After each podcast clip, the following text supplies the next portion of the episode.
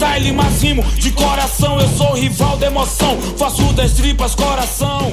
Olá, galera! Podcast 45 minutos, começando sua edição de número 480, mais uma vez ao som de Baiana System, dessa vez com o novo disco da banda, é, e a gente tá ouvindo a faixa Certo pelo Certo. Baiana System, que acabou de lançar uma, um disco novo, e já estava dando ouvido aqui, Fred trouxe essa novidade, antes da gente começar a gravar é, já dei uma, uma escutada aqui, uma passada rápida pelas faixas.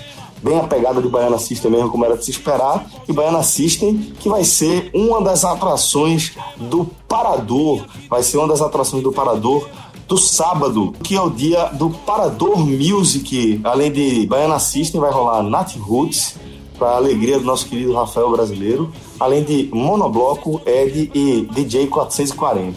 Então, é, isso, o sábado do, do, do, Parador. Na, no domingo, o Parador Sunset vai rolar Tiaguinho, Sorriso Maroto, Beleza Pura, Patusco. É, e tem também no, na terça-feira, depois da pausa do que o Parador dá na segunda, né? Vem o Axé 90 Graus, Baile do Nego Velho, El Chan, Guga Mafra, DJ Magal, no Parador Retrô. Então, Parador que já está aí no seu segundo lote de ingresso, então é bom você correr para garantir o seu, tá?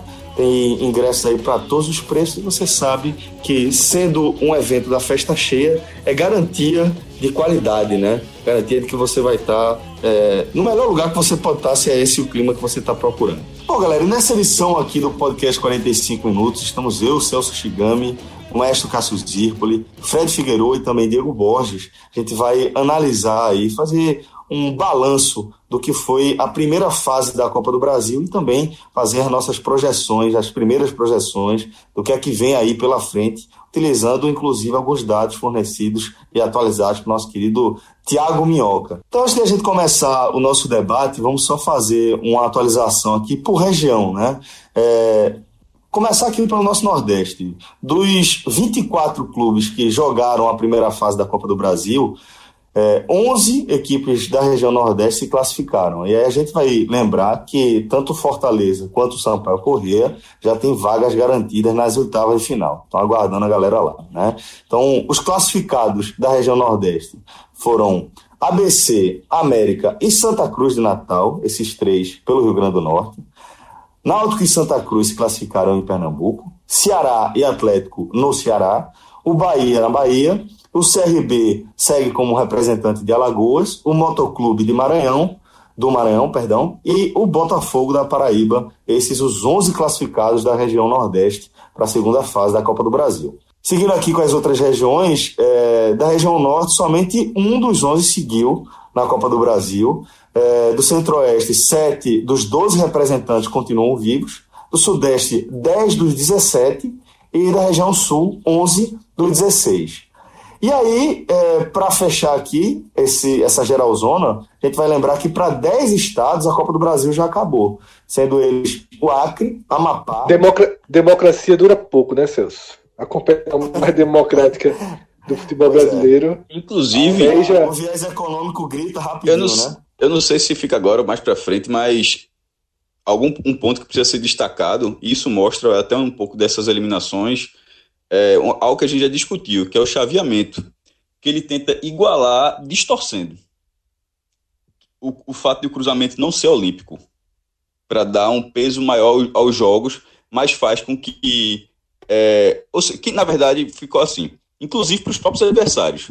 Quanto melhor o, o ranking, a, a sua a, o, seu, o seu confronto será mais difícil porque é, como não é o, o que é o cruzamento olímpico? É 1, 8, 2, 7, 3, 6, 4, 5. Nesse é um cruzamento dirigido. É 1, 5, 2, é, 6, 3, 7 e 4, 8. Aí faz com que, por exemplo, tenha um jogo como Galvez e ABC. É, pelo ranking, esse jogo não, não aconteceria nunca. E isso dá essa possibilidade, ou seja, as surpresas ela, elas vêm mais ou menos desse, do, de, de, desses chaveamentos e entre as, entre aspas, as surpresas que estão eliminando o pessoal do pote A, na verdade são times de terceira divisão, são times que têm alguma coisa. Claro que o Tom Benz é um time muito pequeno, para dar o exemplo, o exemplo do esporte, mas está na Série C. Agora, o time que elimina, é, o próprio Aparecidense também, o time que elimina um outro de, de, um pote menor, geralmente são clubes muito, muito pequenos, como foi o caso do Serra. O Remo tem um ranking muito ruim, mas o jogo foi o Serra. No, no, no chaveamento, no cruzamento olímpico, esse jogo não aconteceria nunca. Então, eu não sei até que ponto, veja, não estou dizendo se é certo ou errado, mas eu não sei até que ponto os grandes clubes não vão dar uma estilada para pressionar a CBF quanto a isso. Tem efeitos, né? Tem efeitos. Mas não, não tem. São, não, não, não, não acho que é. efeitos, não. É, veja, até o ponto que a televisão a realização de grandes jogos, porque sempre eu vejo, eu não estou repetindo, não é na questão dos clubes, é a questão de quem banca.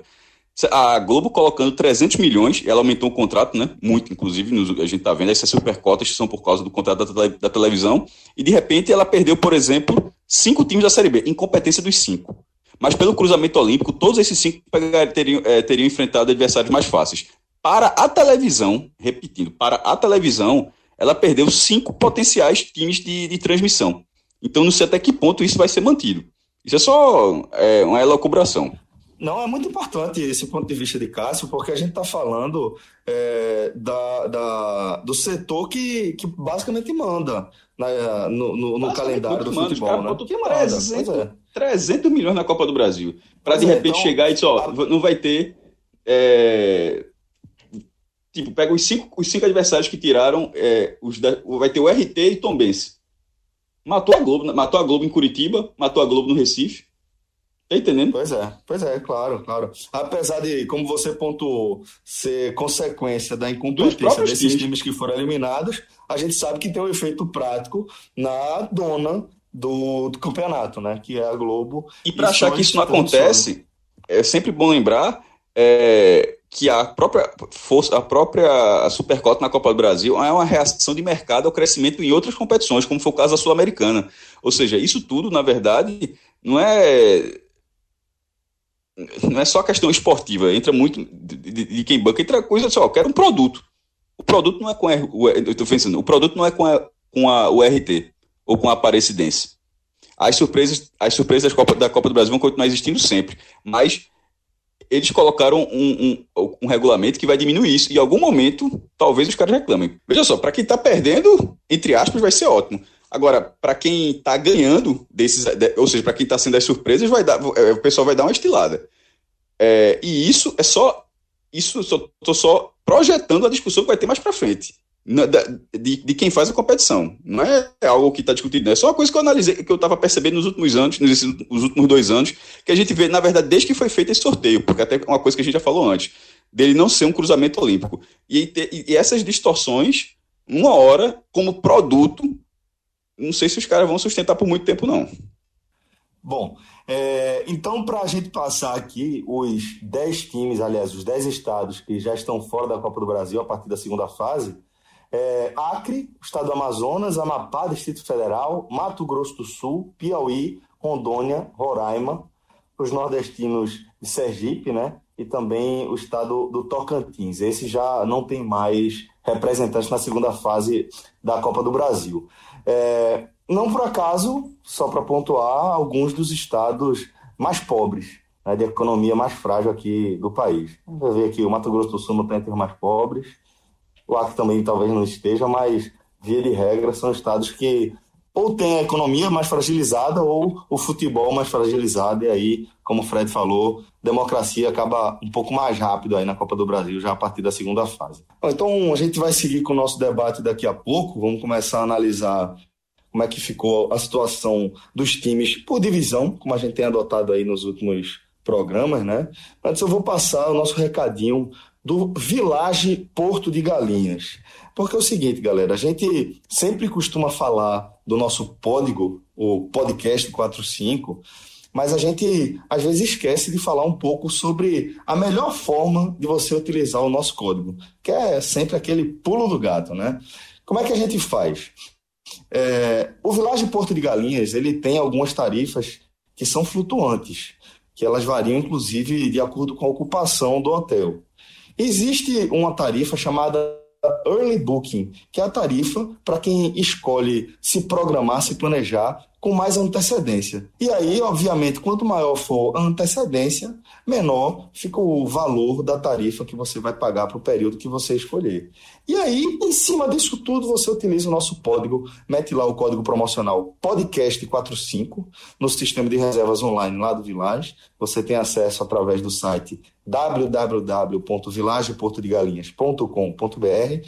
Tem uma barrinha azul, você clica lá em reservas, você escolhe a data, escolhe o regime de, de hospedagem que você vai, vai preferir, se vai ser só café da manhã, se vai ser com meia pensão, se vai ser com pensão completa, escolhe o número de hóspedes, coloca o nosso código promocional, acumula esses dois descontos, podendo alcançar até 36% de desconto na sua tarifa. Então, é um desconto para lá de imperdível. 36% de desconto é desconto muito honesto, faz muita diferença, uma diferença bem significativa para você que está querendo viver a experiência Village Porto de Galinhas.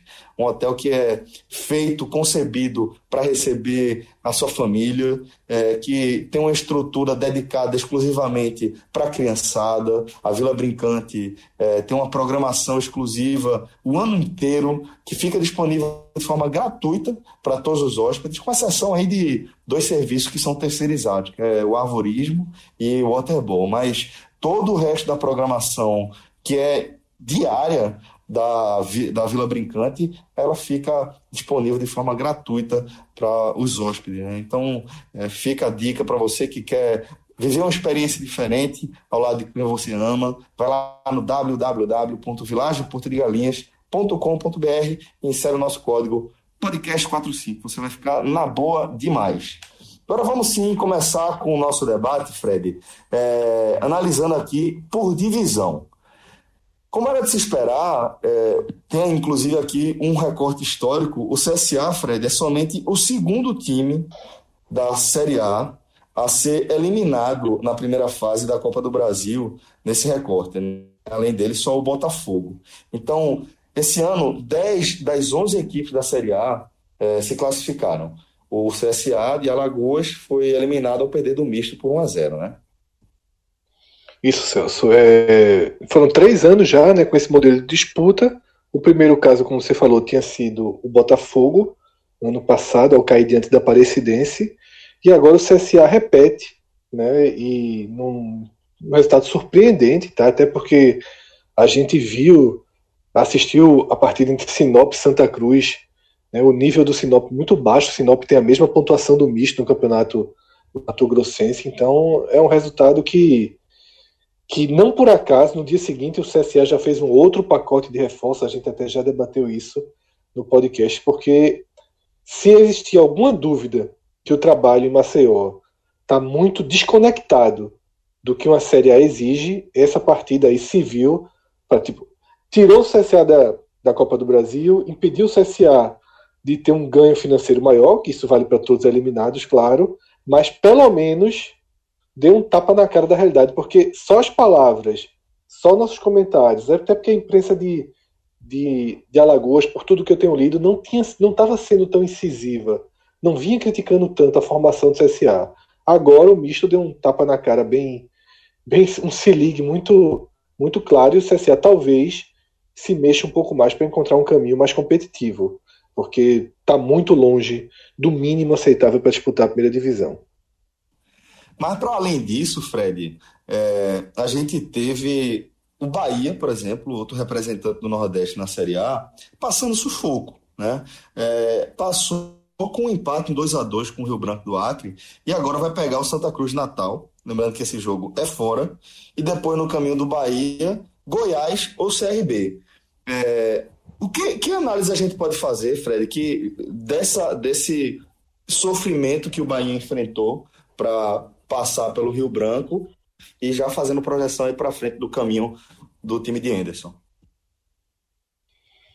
Claro que é preocupante, né, Celso? O que o Bahia começou a, a, a mostrar. O time está travado, não há, não há como você fazer um recorte positivo de um empate em 2 a 2 com o Rio Branco. Lembrando que o Bahia é um time de Série A, indo para mais um ano de Série A e que passa por um processo de qualificação de elenco é, com um investimento alto. Ou seja, não era para o Bahia estar tá perdendo em casa para o Liverpool do Uruguai, não era para estar tá empatando com o Rio Branco, não era para estar tá tendo os problemas que está tendo nos jogos da Copa do Nordeste na Fonte Nova. Então, assim, é, tem, um tele, tem um telecast, Cássio Cardoso aprofunda isso. Quem quiser ouvir o que aconteceu em Rio Branco, é, eu recomendo esse telecast. Mas, assim, não tem como passar pano. Né? O Bahia tem problemas. Guilherme, por exemplo, jogando muito mal, foi substituído por Shailon e o time melhorou um pouco depois dessa substituição. Um, um dos lados do ataque segue sendo um problema crônico. Tá? Arthur Kaique chegou, tende a se tornar o titular, ficando com o Arthur de cada lado. Mas, por enquanto, é preocupante, tá? Pelo tamanho do abismo que separa Rio Branco e Bahia. Só que, nessa tabela da Copa do Brasil, desde o ano passado, lá quando a gente fez, quando saiu o sorteio, a gente fez as primeiras perspectivas, o Bahia estreia na terceira fase. Tá? O Bahia estreia na terceira fase. Porque é, enfrentar o Santa Cruz em Natal, não, eu acho que vai ser um adversário até mais fraco, né, o contexto até melhor do que o do Rio Branco. Na verdade, isso é até comum. Por aquilo que Cássio estava explicando lá do cruzamento, é, de como são feitos os cruzamentos, é uma tendência muito grande que o time da primeira divisão, na segunda, na segunda fase, tenha um adversário mais fraco. É, isso tem essa contrapartida, né? A bronca é a primeira, é. mas a segunda, geralmente, por causa disso, acaba sendo muito mais fácil do que a primeira fase. É, então isso vale para o Bahia, Celso, que você já apresentou, e vale também para o Ceará, né, que é o outro time do Nordeste da Série A que avançou. Tá? O Ceará também penou, penou mais do que o Bahia, na verdade, porque o Central jogou melhor do que o Ceará no segundo tempo, meteu bola na trave, teve pênalti não marcado, mas o Ceará jogador avançou. Expulso, né? Isso. Só depois do jogador expulso que o jogo, que o Ceará voltou a ter o oxigênio circulando no corpo. Mas agora vai para Foz do Iguaçu, tá? Enfrentar o Foz do Iguaçu. Fora de casa, ok, mas um jogo de nível técnico, ao que tudo indica, mais baixo, né? O Central dentro de casa tem o histórico de ser mais chato. Só que depois ao Corinthians, Corinthians, né? Chegando aí. É, porque a Avenida do Rio Grande do Sul não vai segurar o Corinthians, né? Então é, ele pega é o Corinthians, Corinthians, e aí, mas já é confronto de volta, já é um grande público no Castelão. E aí também é o seguinte, é a emissão já cumprida. Tá? O Bahia não. O Bahia, seja Goiás ou seja CRB, mesmo o Goiás sendo um time de Série A, o Bahia é o favorito. O Bahia tem obrigação de eliminar Goiás ou CRB. Para o Ceará, a obrigação naturalmente para no Corinthians. Se passar, ótimo. O Ceará não vai ser pato morto diante do Corinthians, mas a obrigação para ir. Ô Fred, é, antes da gente seguir aqui com a análise, você citou aí a, a situação de Guilherme, e Guilherme ele já está iniciando a terceira temporada ruim dele, né? A gente pode dizer que a passagem dele pelo Atlético Paranaense não foi das, das melhores, né?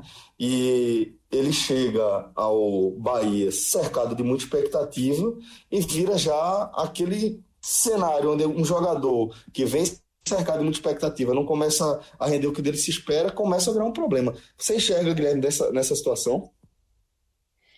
Celso, é, eu vou fazer esse comentário sem entrar no aspecto, que é o aspecto de comportamento psicológico, porque eu não tenho qualquer informação hoje e nem qualquer sinal. Eu acompanho torcedores do Bahia, leio sempre né, o, o noticiário dos clubes da Bahia, e não há qualquer sinal de que Guilherme esteja apresentando qualquer é, qualquer postura de, de, irritação, qualquer coisa assim. Nada disso. Eu estou falando, vou analisar apenas o aspecto técnico, tá?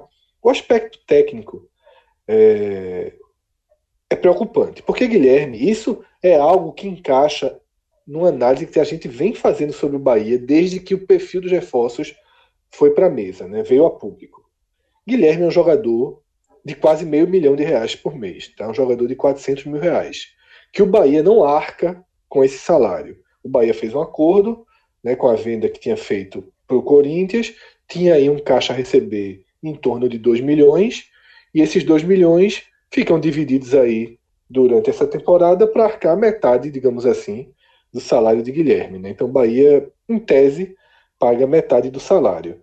Mas isso não muda o, o quanto ele custa, o peso que ele tem, a forma com que ele se enxerga no elenco. E ele não está conseguindo jogar para justificar nem investimento que foi feito pelo Bahia, nem os 200 mil, os 180. Aí eu não vou entrar na preciosidade do, do número, mas em torno de 200 mil.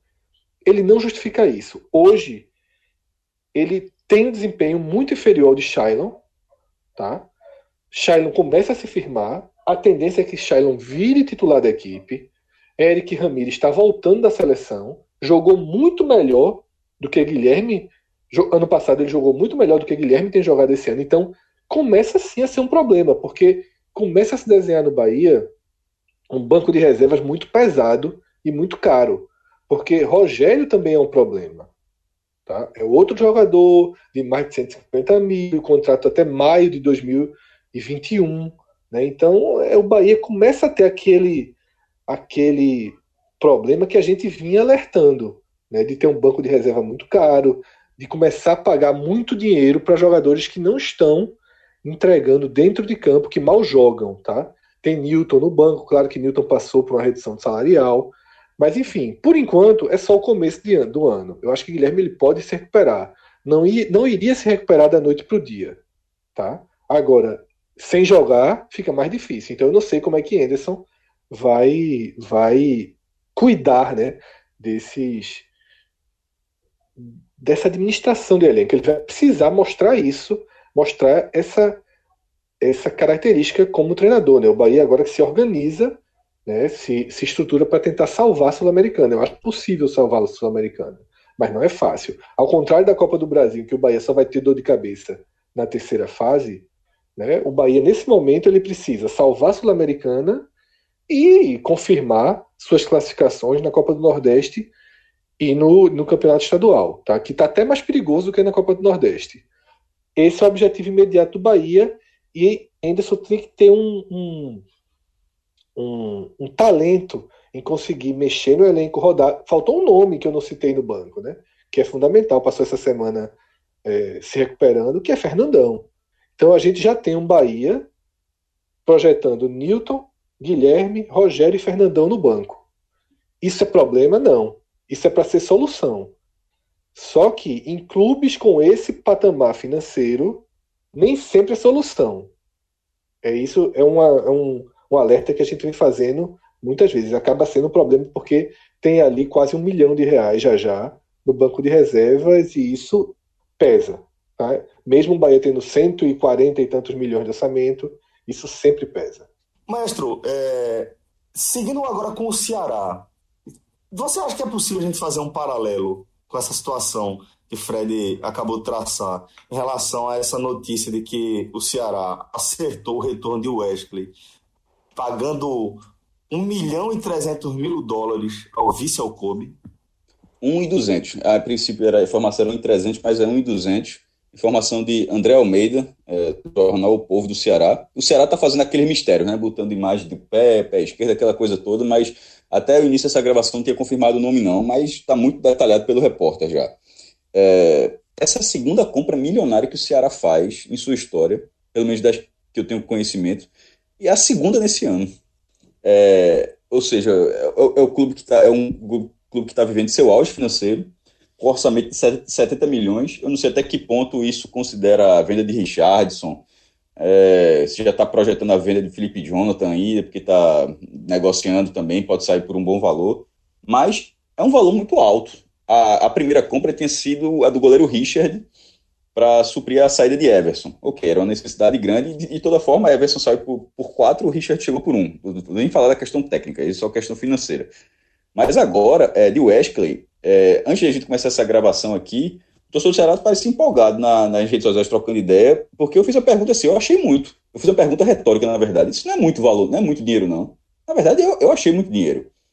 Para um clube que, a princípio, tem um orçamento de 70 milhões, detalhe, não é 70 milhões sendo o valor regular é 70 milhões sendo o seu maior valor. Ano passado você tinha 56, no ano anterior você tinha 45, 50. Ou seja, você, o seu normal não é 70, você está tendo 70 esse ano. Se tiver mais ano que vem, ótimo, mas assim, pra, não é um patamar de financeiro normal do Ceará, estabilizado, pronto, melhor dizendo, não é um patamar financeiro estabilizado. E a partir disso, essa compra de Wesley aqui, que, convertendo, usando o que eu sempre converti, que foi o do Yahoo, dá 4 milhões 318 mil reais. Isso, é, isso aí é isso aí é, é, é muito dinheiro, pô. Para um clube, ou seja, é perto de 10%, não, um pouco mais do, do que 5% do, do orçamento do clube todinho no ano. Pra, já, mas considerando que já tinha feito outra compra, ou seja, o Ceará já gastou 5 milhões e 300 mil reais só com direitos econômicos. E obviamente a gente sabe, tem luvas, tem comissões, tem várias outras empréstimos, você pode, tem várias outras formas de pagar. É um investimento necessário, o time precisa se reforçar para a Série A, mas é, o valor afetivo no Wesley, alguém tiver confundido, para o torcedor pernambucano, o Wesley é aquele que jogou no Santa Cruz. Mas no Ceará ele foi melhor do que foi no Santa. Mas assim, no Santa era um jogador ok, normal, e no Ceará ele foi muito foi bem a ponto de o Ceará gastar isso tudo. Alguns, é, durante esse debate, chegaram a, me perguntar se, se, seria mais ou menos o esporte contratando o André, Diego Souza, isso até o torcedor do esporte, mas teve outros do Ceará, teve outros do Ceará que também me, me questionaram dessa mesma forma. Aí eu respondi da seguinte forma, que eu trago para cá. É, primeiro, é, sobre os dois nomes, primeiros nomes foram comparados. Diego Souza foi comprado por 2 milhões e meio. E Diego Souza já era Diego Souza. Tem, tem essa questão também. E o esporte tem um orçamento muito maior. Então, proporcionalmente, eu acho que já nem cabe, já fica maior. André vinha numa baixa, mas não, não quando o esporte chega, é, o contrator ele veio na baixa, depois ele foi para o esporte, aí para o esporte ele ficou na baixa, só que para o valor afetivo do esporte já existia por causa de 2015, que é mais ou menos o que tem com o Wesley agora. Aí o esporte contratou por 5 milhões, 5,200, é, isso em reais. Só que aquele orçamento do esporte era muito maior do que o do Ceará. Então, proporcionalmente, esse, o Ceará está pagando mais por Wesley do que o esporte pagou por André. Mas esse não é nem um ponto. O ponto é o seguinte: é que o esporte depois não teve condições de arcar com isso tudo. Então, que no caso do Ceará, o Ceará tenha, porque a gente, o, o esporte se embananou todo com essa questão financeira. É, se, o Ceará, se o Ceará, inclusive quando eu falei de Felipe Jonathan, até uma coisa bem alertada, talvez essa compra já esteja atrelada a uma, uma provável venda de Felipe Jonathan, porque é, se a conta for paga, independentemente do, do, rendimento do jogador, dele bem ou mal, aí é do, é do futebol. Mas que pelo menos a conta seja paga, que não fique um rombo para frente, que foi o que aconteceu com o esporte. É, o rendimento até foi bom do jogador, mas financeiramente acabou tendo uma bronca muito grande. O esporte acabou quebrando, vendeu por André, parcelado, teve que se desfazer daquela coisa toda, não teve. Roger virou uma bola de neve. Não é que o Ceará vai virar uma bola de neve, mas que pelo menos existe no estado vizinho um cenário semelhante. E é sempre bom, pelo menos, ficar atento para de repente não saber ah, como é que isso aconteceu, se, se der uma merda. Como é? Não, aconteceu porque tinha alguns indícios semelhantes que não foram vistos. Mas, então, desde já para o Ceará é o, é o seguinte ponto: se eu acho que ele render, ótimo. Mas, independentemente do rendimento dele, que seja uma, uma contratação completamente organizada em termos de pagamento. Porque na região a gente já viu que isso aconteceu e não, fez isso, e não foi bem assim. Ah, só para ver o que representa essa compra de Wesley. Até para tratar pelo mesmo cenário. Nesse mesmo ano, o Bahia contratou Fernandão por 4 milhões e meio. É... Isso significa que foi a maior compra, é, a maior compra, se é para colocar o número aqui, foi a maior compra do Bahia, 4 milhões e meio, sendo que o Bahia tem 140 milhões de reais, 143, é o dobro do Ceará, o orçamento do Bahia, o dobro.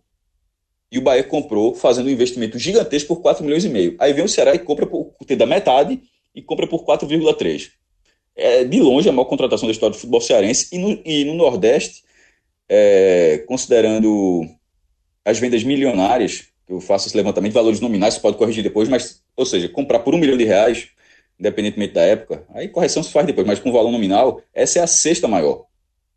Ela só está abaixo de Rogério, que é aquele fumo que a gente já falou 200 mil vezes, 6 milhões, Richelli, 5 milhões e 250 mil reais, Richelli é, do, do, Goiás para é, o esporte, Rogério do São Paulo para o esporte. Em terceiro lugar, André, do Sporting de Portugal para o esporte, por 5 milhões e 235 mil. Em quarto lugar, vem Petkovic, que veio do Real Madrid para o Vitória, custou 5 milhões de reais. Em quinto lugar, Fernandão, como eu já disse, por 4,5 do Aoeda da Arábia Saudita. E agora, do Vissel Kobe do Japão, Wesley, sexto lugar.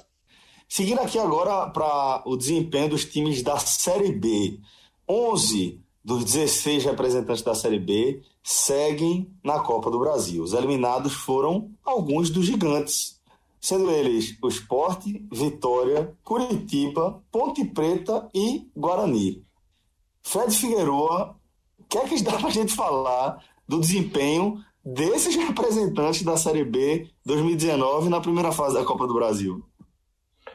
Celso, para mim, inclusive, são os cinco maiores clubes, né? Como você definiu, dentro do contexto da Série B, são os cinco gigantes, digamos assim, né? os três que eram supercotistas, Esporte, Vitória e Curitiba, e os dois clubes de São Paulo, né, que acabam tendo um poder financeiro é, maior do que os concorrentes diretos, porque já disputam o campeonato paulista com uma cota bem significativa, né? Eles largam a temporada muito na frente financeiramente. E os cinco né, caíram é, com os roteiros diferentes, né? A Ponte Preta foi a primeira a ser eliminada.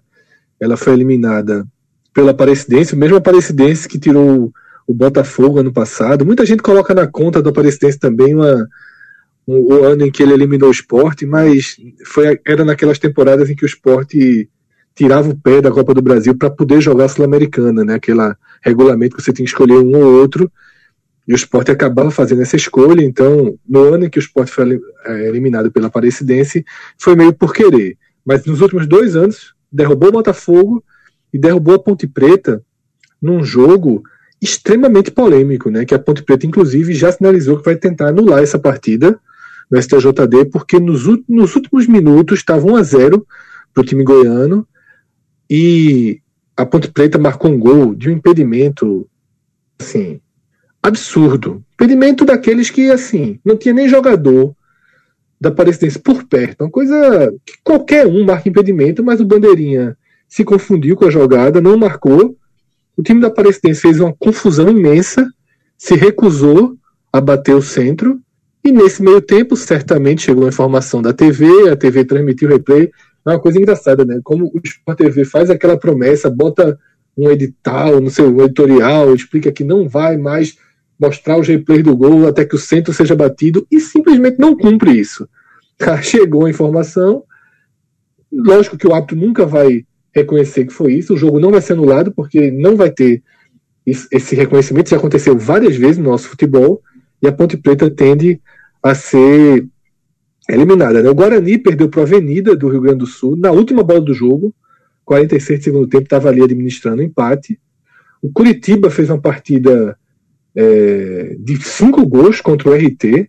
Né? E aí é um absurdo, né? O Curitiba, que está numa crise profunda, é um clube no que eu assisti é, quase todo o segundo tempo dessa partida. O Curitiba horrível, horrível, horrível, horrível. Com um pote de pipoca do lado, Fred? Veja só, depois do que aconteceu na quarta, o cara teve que colocar as prioridades na mesa, né? E aí. e aí eu fui. Quando eu vi, quando eu vi que tava 2x1 um pro RT, eu digo, opa, vou, vou aqui pra essa. Pra essa Fazer partida positiva esse, jogo, né? é. esse jogo teve um problema. Ele tava na grade do Sport TV, saiu, acabei me perdendo. Inclusive, eu acho até um problema da Globo ultimamente.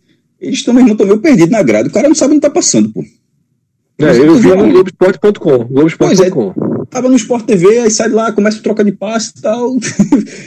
aí eu, eu larguei o jogo. Aí começou do Santa, é. aí começou do Santa Cruz. É, o RT, ele é o último colocado do Campeonato Mineiro, tá? E tirou o Curitiba. Vulgo é, Premier League Minas, né? Toma todo mundo voando, né? Meu amigo, Brasil. todo mundo joga bola em Minas Gerais, porra. o Vitória, né, caiu. É, o Vitória caiu pro Motoclube, 2 a 0 e aí o telecast, tem um telecast com o Vilar, né? Comentando o jogo, e é o seguinte: os relatos de Salvador são que o Vitória mal chutou na barra. O que é extremamente preocupante, né? E o esporte, eu, Cássio e Lucas, é, nós gravamos um telecast bem robusto sobre a eliminação. É, o diferencial do esporte em relação aos jogos que eu vi, né?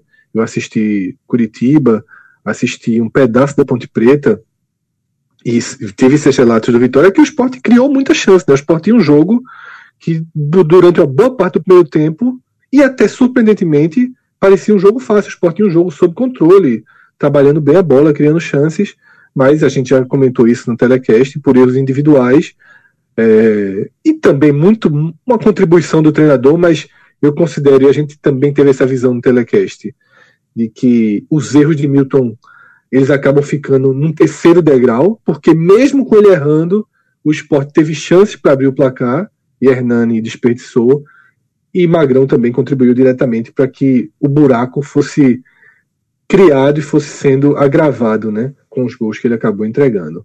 Mas aí, Celso, de alguma forma, um consola o outro, né? Porque são cinco clubes é, automaticamente favoritos ao acesso, pelo peso, pela história que tem, pelo contexto é, geográfico, né? No caso de Ponte Preta e Guarani.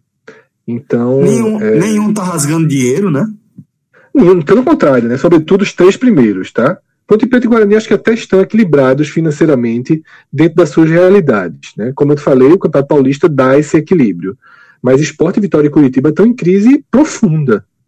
Tá? Perderam uma boa quantidade né, de recursos, e aí eu destaco dois clubes, tá, Celso? Eu destaco Esporte e Vitória. Primeiro, o Esporte não perdeu 625 mil.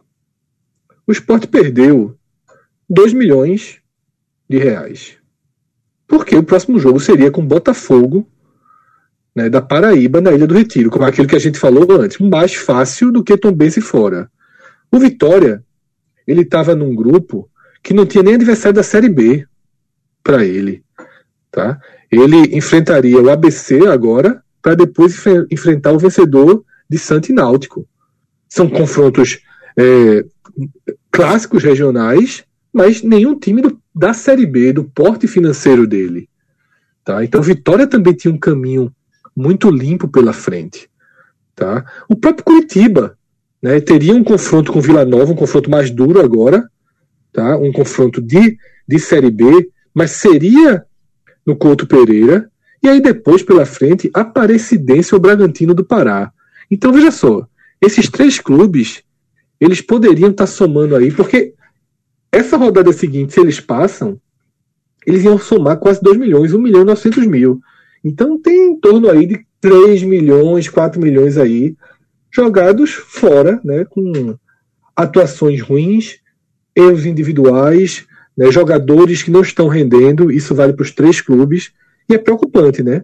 É preocupante. E aí, Celso, você pode dar a lista de quem seguiu. Detalhe, né? Só esses cinco caíram da Série B. Os principais caíram os Exato. coadjuvantes, né? É, alguns coadjuvantes, que tem outros que também considero principais, por exemplo, o América Mineiro eu considero um, um candidatíssimo ao acesso. Tá? O Figueirense é um, tem, tem, um, tem um, uma condição também de, de brigar para subir. O Paraná, que caiu segurando dinheiro ano passado, então o Paraná está organizado. Então tem esses times aí, mas aí você pode passar a lista para ficar mais organizado. Pois é, Fred. Então, vamos lá. É, o CRB vai pegar o Goiás fora e depois enfrenta o Santa Cruz Natal ou o Bahia. O Vila Nova vai pegar o RT fora e depois encara o vencedor de Aparecidense e Bragantino. Observação aí, Celso. Vila Nova, favorito a receber todas essas cotas que eu falei, tá? A ganhar agora 1 milhão e 400 mil. Basta tirar o RT fora, fazer o que o Curitiba não fez. E depois teria, já em jogos de ida e volta, a Aparecidense ou Bragantino do Pará. Tá? Então o Vila Nova foi muito beneficiado pelas quedas dos dois rivais diretos, né? Curitiba e Ponte Preta. Tudo indica que o Vila Nova vai ganhar aí 3 milhões e 300 mil reais aí nas duas próximas rodadas. O que turbina o Vila Nova para a Série B. Isso é absolutamente natural. Pois é, um time de tradição, um time de torcida e vai, chega turbinado, como o Fred destacou, num momento importante da temporada, né? Podendo fazer uma nova injeção de qualidade no elenco. É, seguindo aqui, o Atlético Goianiense vai enfrentar o Atlético do Ceará fora, e daí quem vencer pega o vencedor de Santos e América de Natal.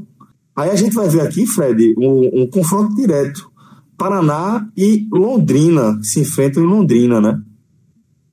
e depois pega. Esses aí são os maiores beneficiados pela queda do esporte. Porque, um, na verdade, um deles vai ser o grande beneficiado pela queda do esporte. Porque faz esse jogo duríssimo, né, em Londrina, mas dois clubes paranaenses, um clássico local, clássico entre aspas, né? Um confronto local. E depois pega Tombense ou Botafogo da Paraíba. Então, mais um, um desses, ou o Paraná ou Londrina, tem um enorme potencial de também ganhar aí mais 3 milhões e meio de reais para entrar nessa Série B é, com o elenco da forma que quer montar. Tá? Então, atenção aí ao Paraná. Passou, meteu 5 é, no Itabaiana, lá em Sergipe. Não é fácil fazer essa viagem tão longa, chegar lá e meter cinco. Atenção ao Paraná. Segurou dinheiro do ano passado, não, não queimou dinheiro na Série A, tá, tá organizado financeiramente, vai tem, se passar pelo Londrina, chega com mais 3 milhões e meio para a Série B e começa a, a, merecer uma atenção. Bom, então atenção aí ao Paraná. É, o Figueirense vai pegar o Luverdense fora de casa e daí o vencedor enfrenta Fluminense ou Ipiranga. O Criciúma vai pegar o Oeste, aí mais um confronto direto da Série B, jogo em Santa Catarina, e o vencedor pega Misto ou Chapecoense. Há uma é... chance aí, viu, Celso? Se o Criciúma passar pelo Oeste e joga em casa, a Chapecoense ele não respeita muito não, né? É duelo local, então tem uma chancezinha do Criciúma também essas duas cotas. Hum, é menor do que as dos outros clubes que a gente já falou aqui, mas um Criciúma e Chape é confronto regional, confronto local, fica sempre muito em aberto. É, importante, importante esse, esse detalhe do, do clássico, né? Do clássico local acaba nivelando o confronto, né? Esse, é... esse pode chamar de clássico. Criciúma ah, e Chapecoense sim, pode chamar de clássico. Paraná e Londrina ainda não. Um tem uma Copa do Brasil e outro tem uma Copa Sul-Americana. Paraná é... e Londrina, para, Porra, não é não? É, Sim, é. Os dois, os dois do interior. Virou, virou seja, com duas taças dessa é um imenso clássico. Ponte mas... Preto e Guarani é um clássico do cacete, porra. E ninguém tem É, mas aí, mas aí eles são da mesma cidade, né? Aí realmente é um clássico enorme. Paraná e Londrina não tem rivalidade. Pô, os né? caras, os caras são. Não... É, porque, é, na verdade, eu sempre disse que Santa Catarina tem meio estilo de ser um mini país, né? De, ter, de é, ser todo distribuído. É. Tem dois na capital, Joinville, Criciúma Chapecoense, cinco com o mesmo mesma chance de ser campeão lá. Bom, seguindo aqui, o América Mineiro vai pegar o Juventude fora e depois cruza com Botafogo ou Cuiabá. O Brasil de Pelotas pega o Havaí fora e depois enfrenta vencedor de Serra ou Vasco, de, de Serra e Vasco. E o Cuiabá pega o Botafogo, Botafogo do Rio, né? Joga no fora e depois enfrenta o vencedor de América Mineiro e Juventude. Celso, aquela dica, aquela dica não, aquela visão fire para os eliminados da Série B, tá? É, com exceção dos dois confrontos diretos, né, já citados aqui, Paraná, Paraná e Londrina e Criciúma e Oeste, todos os outros, todos os outros são mais quatro, são mais sete confrontos, né? jogam fora de casa. Deram azar no sorteio. Todo mundo fora de casa. Então, há uma Ajuda tendência aí. aí de né? é, há uma tendência de alguns pararem aí nessa cota de 625 e não conseguirem a cota de 1 milhão e 400. Ajuda, secar. Futebol tá todo interligado hoje em dia. O cara seca, meu. O cara acorda secando contratação, secando salário que não foi pago. Futebol é assim hoje em dia. Bom, vamos seguir agora. A gente vai até a Série C, onde oito, oito das três equipes, é, dos três representantes da Série C, seguiram aí para seguem vivos na Copa do Brasil, né? E aqui a gente vai pontuar que Sampaio Correia e Paysandu aguardam nas oitavas de final. Os eliminados foram Remo, Boa e São José, esses do grupo B, Imperatriz e Ferroviário do grupo A. Ferroviário do Ceará do grupo A. Mas não tem como a gente começar a analisar qualquer é, fazer qualquer projeção e falar sobre qualquer cruzamento da, do, da Série C sobre os representantes da Série C na próxima rodada, se não for para falar desse clássico das emoções. E aí, maestro, é, ficou definido enquanto a gente estava tava gravando esse programa que o confronto já vai ser na próxima quarta-feira, jogo que vai ser no Arruda. E aí, cruzamento, eles vão pegar o vencedor de ABC ou Moto, mas eu quero saber de você, maestro, qual é o tamanho desse clássico das emoções? Qual o grau de, o nível de grandeza desse, desse jogo? Veja, ele já tinha ficado com nervosismo gigantesco no apito final lá em Sinop. Na hora que sai a data sendo quarta-feira que vem, daqui a cinco dias, porra, é, esvaziou os jogos do fim de semana. Náutico e, e Flamengo Arco Verde já seria com time reserva, mas, por exemplo, já vira é uma preocupação a, o Alves Pernambucano, e aí vai na conta do time que vinha jogando principal esse tempo todinho, uma hora aquela conta chega, e pode ser para essa quarta-feira, e o Santa Cruz Esporte, o Clássico das Multidões, o Santa Cruz aí é, tendo um jogo na quarta-feira seguinte, eu nunca vi o Santa, nenhum time aqui botar um time reserva sendo mandante no Clássico, mas pode, poderá ser a primeira vez. E, e, e será totalmente... E, na verdade, é o que deve ser feito. É, Deveria é, ser feito. É, seria, seria uma insanidade do Santa Cruz não fazer isso, né? É, Pipico será poupado todo dia porque ele está ele tá suspenso pelo Pernambucano. Então, assim, nem. É, e Elias vai ter que jogar. E Elias vai ter que jogar. Porque está expulso contra o Náutico. Isso. Mas, por exemplo, o restante. E sobre. Ou seja, isso aí acelerando para quarta-feira vai ser, vai ser, vão ser cinco dias aí para mexer com o carnaval de muita gente, inclusive.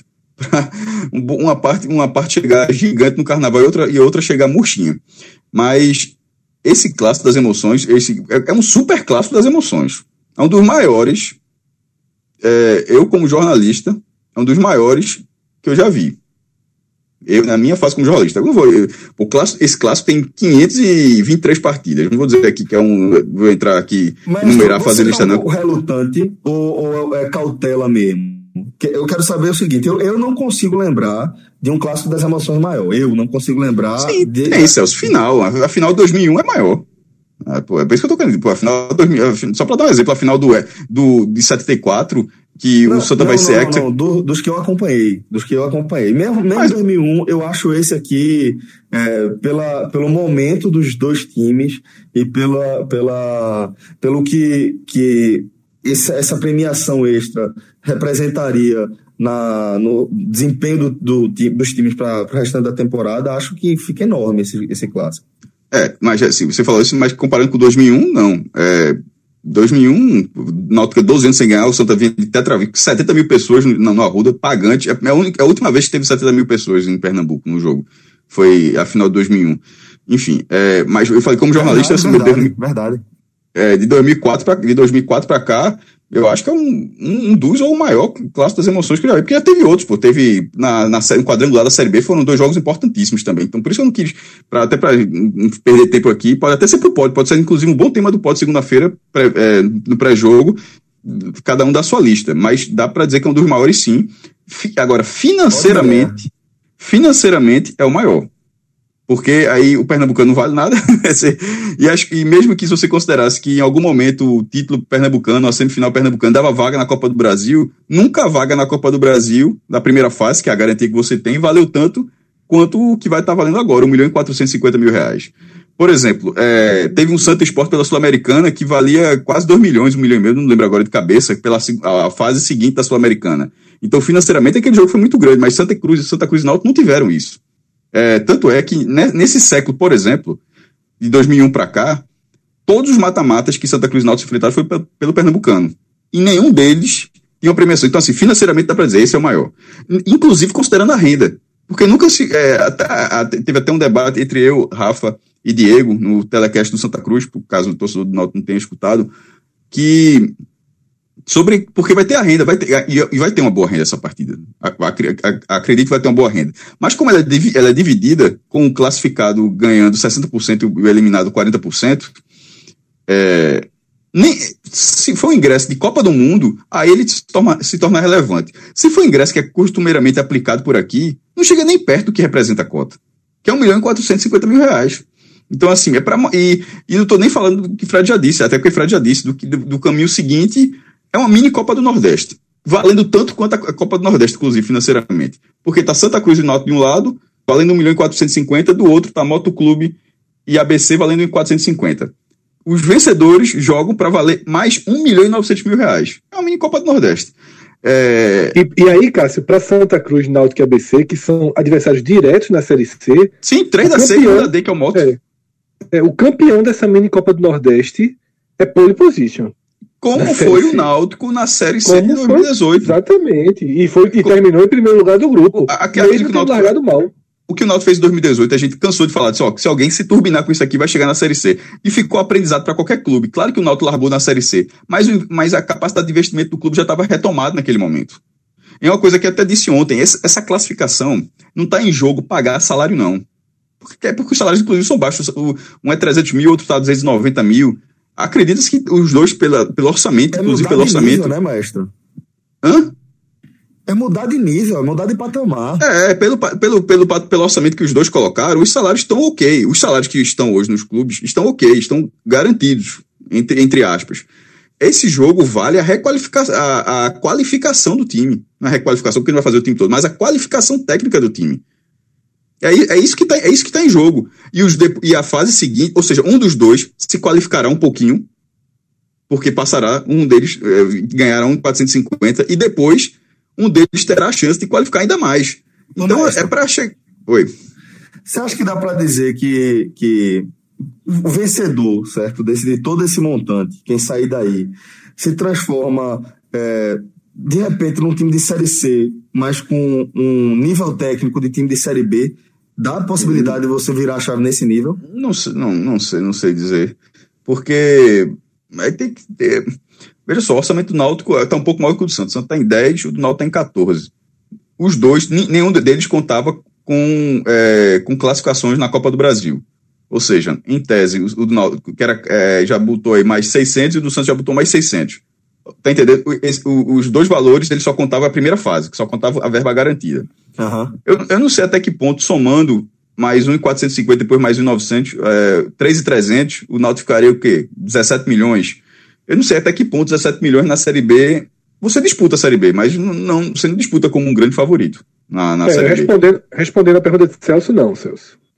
O time do então, Náutico do ano passado, com todo esse dinheiro, não, não era nem não, perto do time não de Série B. Perto. Tanto e foi, subiu.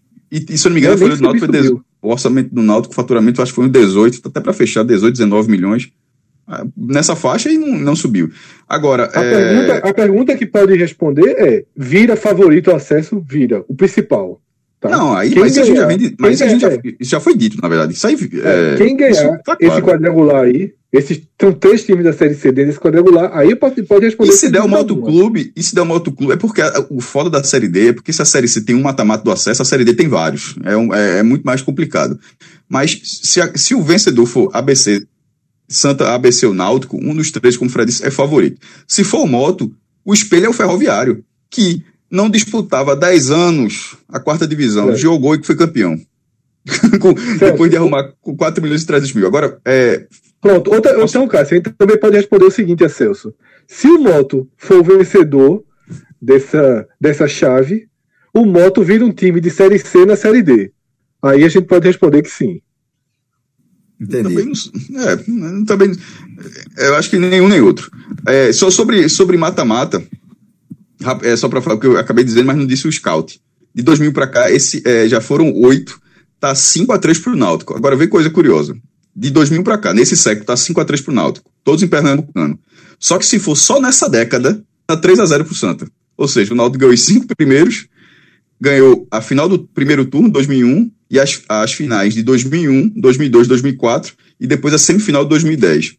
Aí nessa década, depois, é, o Santa ganhou três seguidas: a semifinal de 2013, a semifinal de 2016 com o Lailô e a decisão terceiro lugar de 2017. E por fim, de todos esses mata-matas, só um foi jogo único, que foi o primeiro turno de 2001, que foi nos aflitos. Nesse caso agora, inclusive, é bom tirar essa dúvida, porque muita gente pergunta direto aqui. Tem, o Santa joga pelo empate? Não, não tem empate. O Santa é o mandante por questão de sorteio mas na, na segunda fase, embora também seja de jogo único, não tem empate. Se, é, vai ser um jogo, vai ter a torcida do lá, 10% contra o Santa Cruz, 10% de torcida, e se for empate, vai para os pênaltis. eu acho que o, a última decisão por pênalti, eu não sei se é a única, teve, deve ter tido em torneio início e tal, mas assim, que eu me lembre de Santa Cruz e Náutico, é a final do Pernambucano de 83, que o Santa Cruz ganhou de 6 a 5. De lá para cá, posso, não sei se teve, se teve, não tô lembrando agora não. Fred, é, enquanto a gente estava gravando, você, um pouquinho antes de a gente começar a gravar, na verdade, você destacou a possibilidade de o clássico ser disputado já nesta quarta-feira, né? É, por conta da data vaga no, no calendário local, né? Então, é, você destacava a possibilidade desse jogo ser antecipado já, de certa forma, agora para o dia 20. É, com a confirmação deste, desse seu alerta, quem fica na vantagem? Celso, é, é bem dividida né, essa visão. É, eu estou aqui no Twitter observando o comportamento dos torcedores, como cada um encara É, tecnicamente, para mim, o Santa está na vantagem.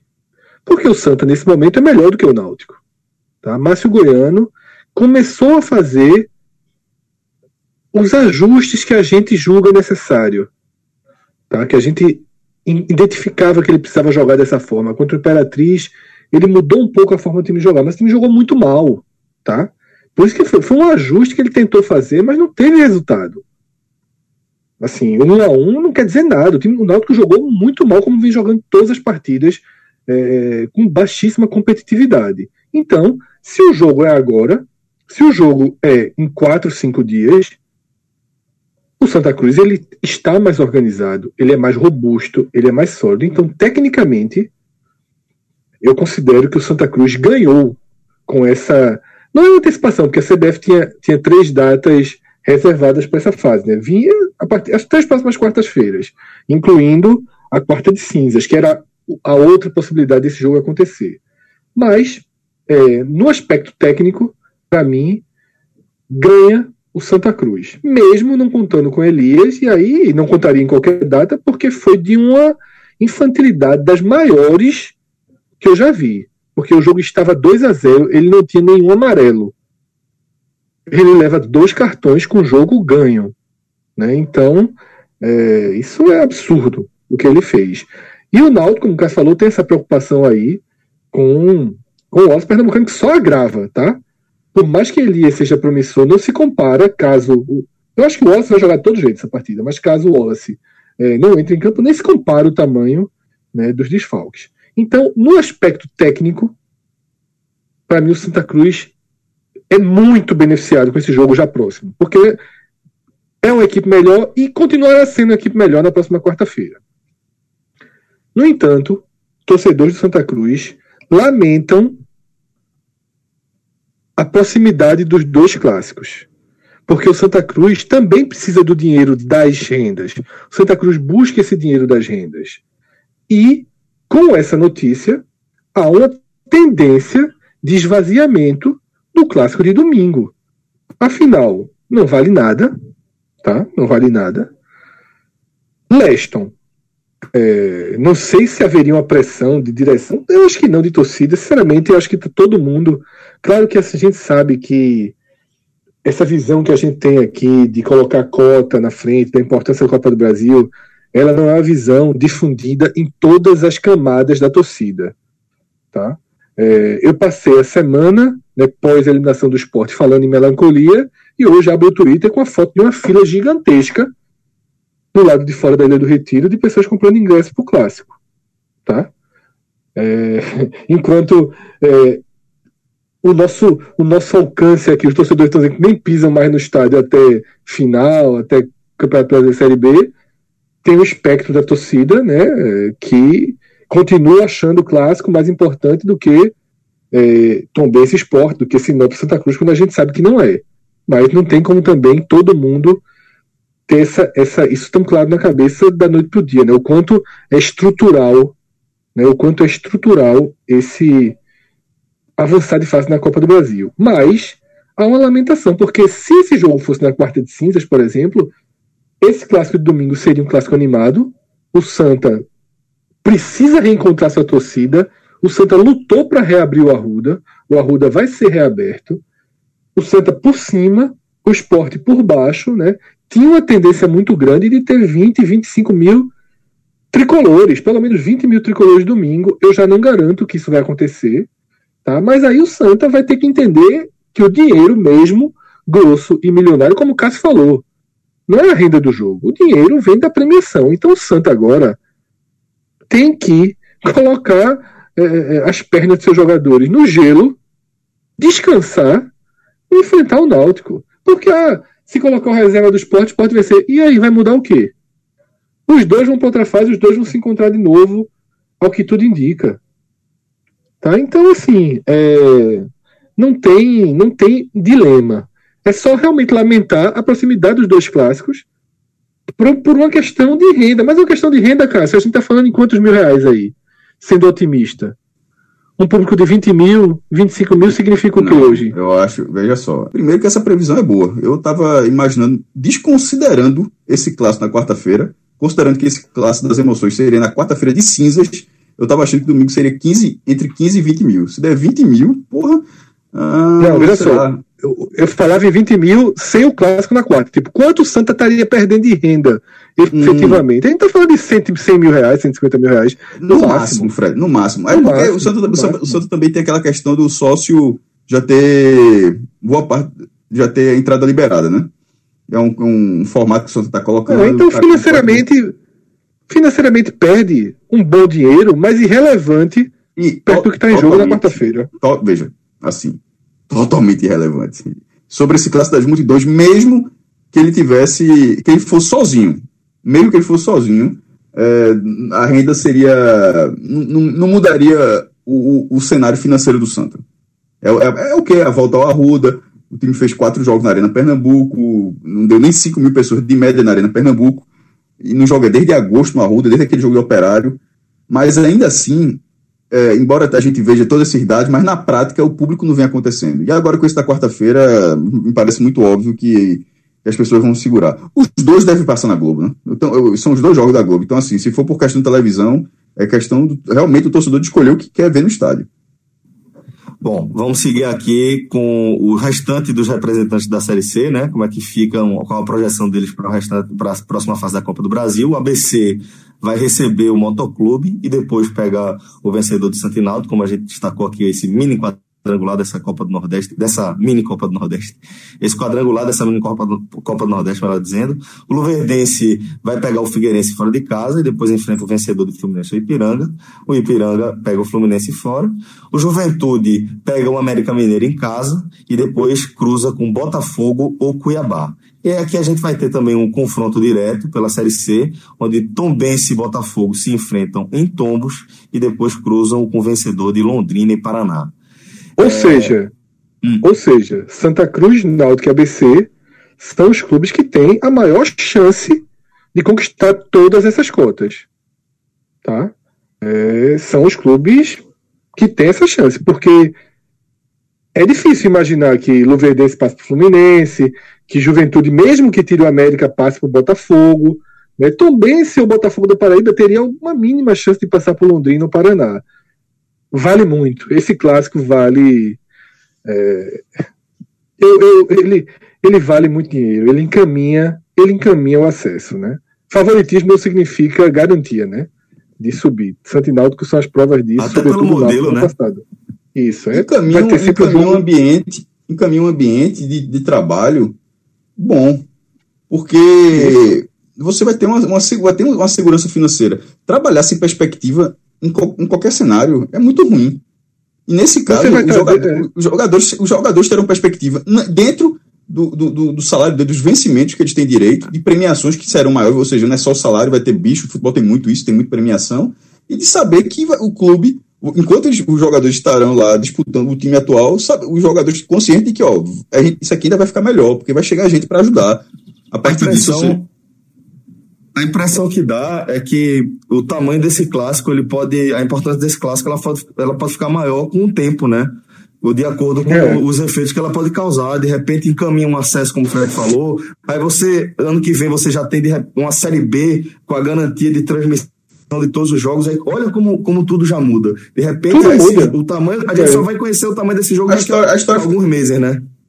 Eu concordo, Fred. A, Celso, a história, a história fica melhor mas só tratando o ponto de caso não. É, supondo que não, se, subir, realmente a história fica bonita. Pô, foi a, foi a partir que ela fica contada tipo arrancada do tetra da seleção brasileira, já que tá falando a Ruda.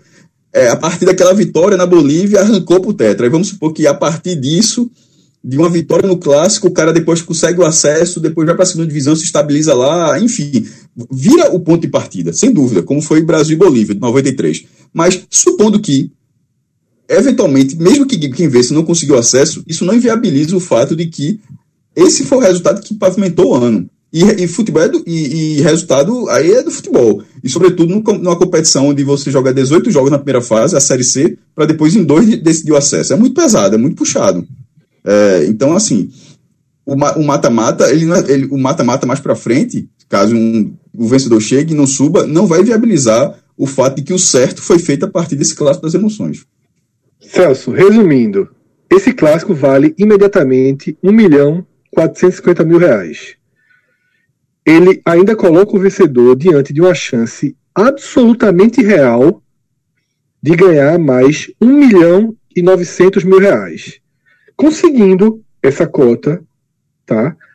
Vai para uma fase aí já inevitavelmente um confronto muito duro, porque já vai ser o sorteio, já vai ser os times da Libertadores, etc. Vai ter uma boa renda, ainda vai vir um dinheiro aí de uma boa renda, sobretudo se fizer o primeiro jogo em casa. E se encaminhar o acesso, como a gente falou, a cota da Série B, vamos colocar ele em 8 milhões e meio de reais para o ano que vem. Então, numa soma aí, a gente já pode ter que esse clássico ele vale imediatamente 1,400, podendo virar 3,5, podendo virar 12 milhões. É mais ou menos o que está em jogo na quarta Veja que só. vem. Pô, foda. Bom, é, só para a gente fechar aqui o nosso programa, vou passar o restante do cenário a partir da Série D, onde 10 das 37 equipes da Série D que iniciaram a Copa do Brasil seguem para a segunda fase da competição. E entre as equipes que não têm divisão, uma das três é, seguem vivas. o misto, né? O que misto, tirou, que tirou, é, tirou, subiu no coqueiro e tirou, né, o jabuti de lá. de graça, velho. Porra, bicho. Não apagar das luzes. Não apagar das luzes. Torcendo que a turma já tenha largado, né? Já, já, já. Desnecessário, pô. Feita aquela foto que você publicou segurando um jabuti. Completamente desnecessário a foto que você publicou no grupo. Eu? Foi não? Eu? Um forte abraço a todos, galera. Até a próxima. Valeu. Sacanagem. Tchau, tchau. Valeu.